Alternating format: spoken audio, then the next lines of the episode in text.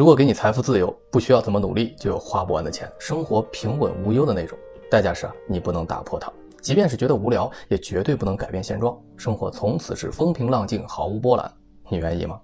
先别急着回答，来想象这样一个场景：平静祥和的生活能过，但总还是少点什么。时间久了，更谈不上喜欢。财富给了你力量，力量让你有欲望，欲望在催着你逃离。于是啊，你开始把眼光投向你想要的生活，有些甚至是触手可及。可现实就是死死地压住你，让近在咫尺变成了遥遥无期。于是你绝望不甘，一颗所谓希望的种子在心里面种了下来。他默默地等待一个机会，一个能彻底摆脱眼前生活的机会。终于有一天，机会来了。你没有让自己失望，拼命地抓住了它。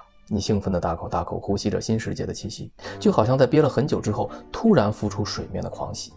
可是，在这新鲜过后，你却发现自己早已经习惯了原先的生活。此时改变的代价已巨大到你无法直视。每一天的生活都是有重量的，时间不会管你曾经的忍耐是不甘。还是悠然，真正的抉择都是来的悄无声息、猝不及防。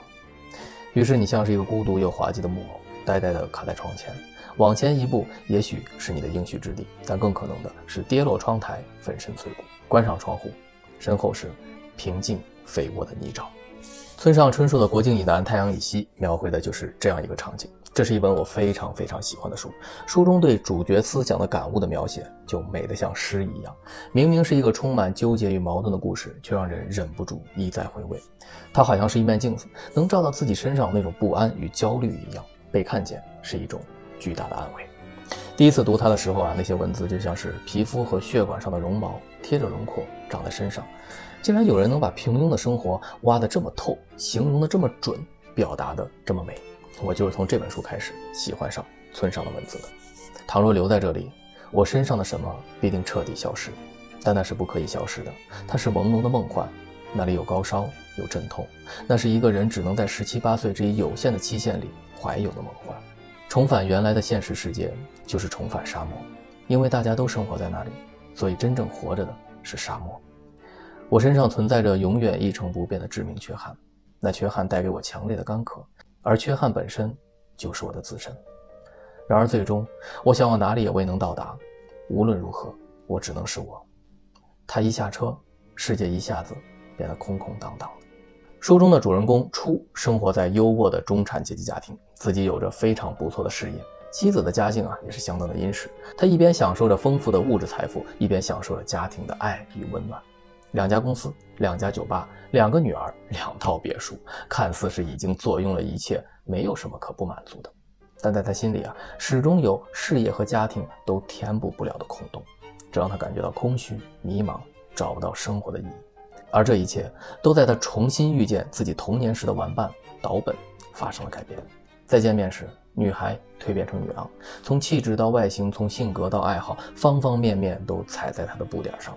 一支娇艳的红玫瑰瞬间占据了他所有的心神，生活仿佛一下子换了一个样子，空气不再沉闷，白天夜晚都是亮堂堂的。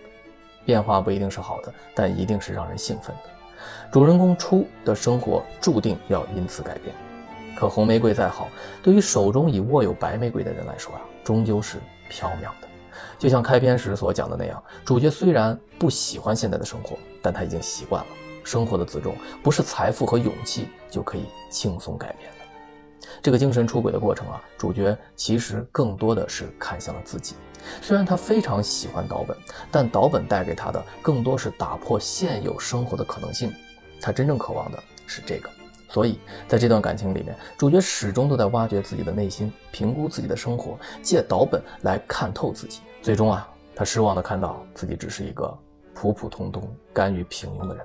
而岛本也莫名其妙的消失的无影无踪，一点痕迹都没有留下，仿佛从未来过这个世界。其实岛本并不一定是一个女人，她可以代表着一种主角向往的生活，而我们也都有主角身上的影子，一边不甘于拥有的，一边又渴望于没有的。虽然主角最终是退了回去，动心起念又放下执念，看似没变，其实已经完成了内心的成长。那么，你对自己的选择有答案了吗？好书好文，我是锦纶。关注我，咱们下期见。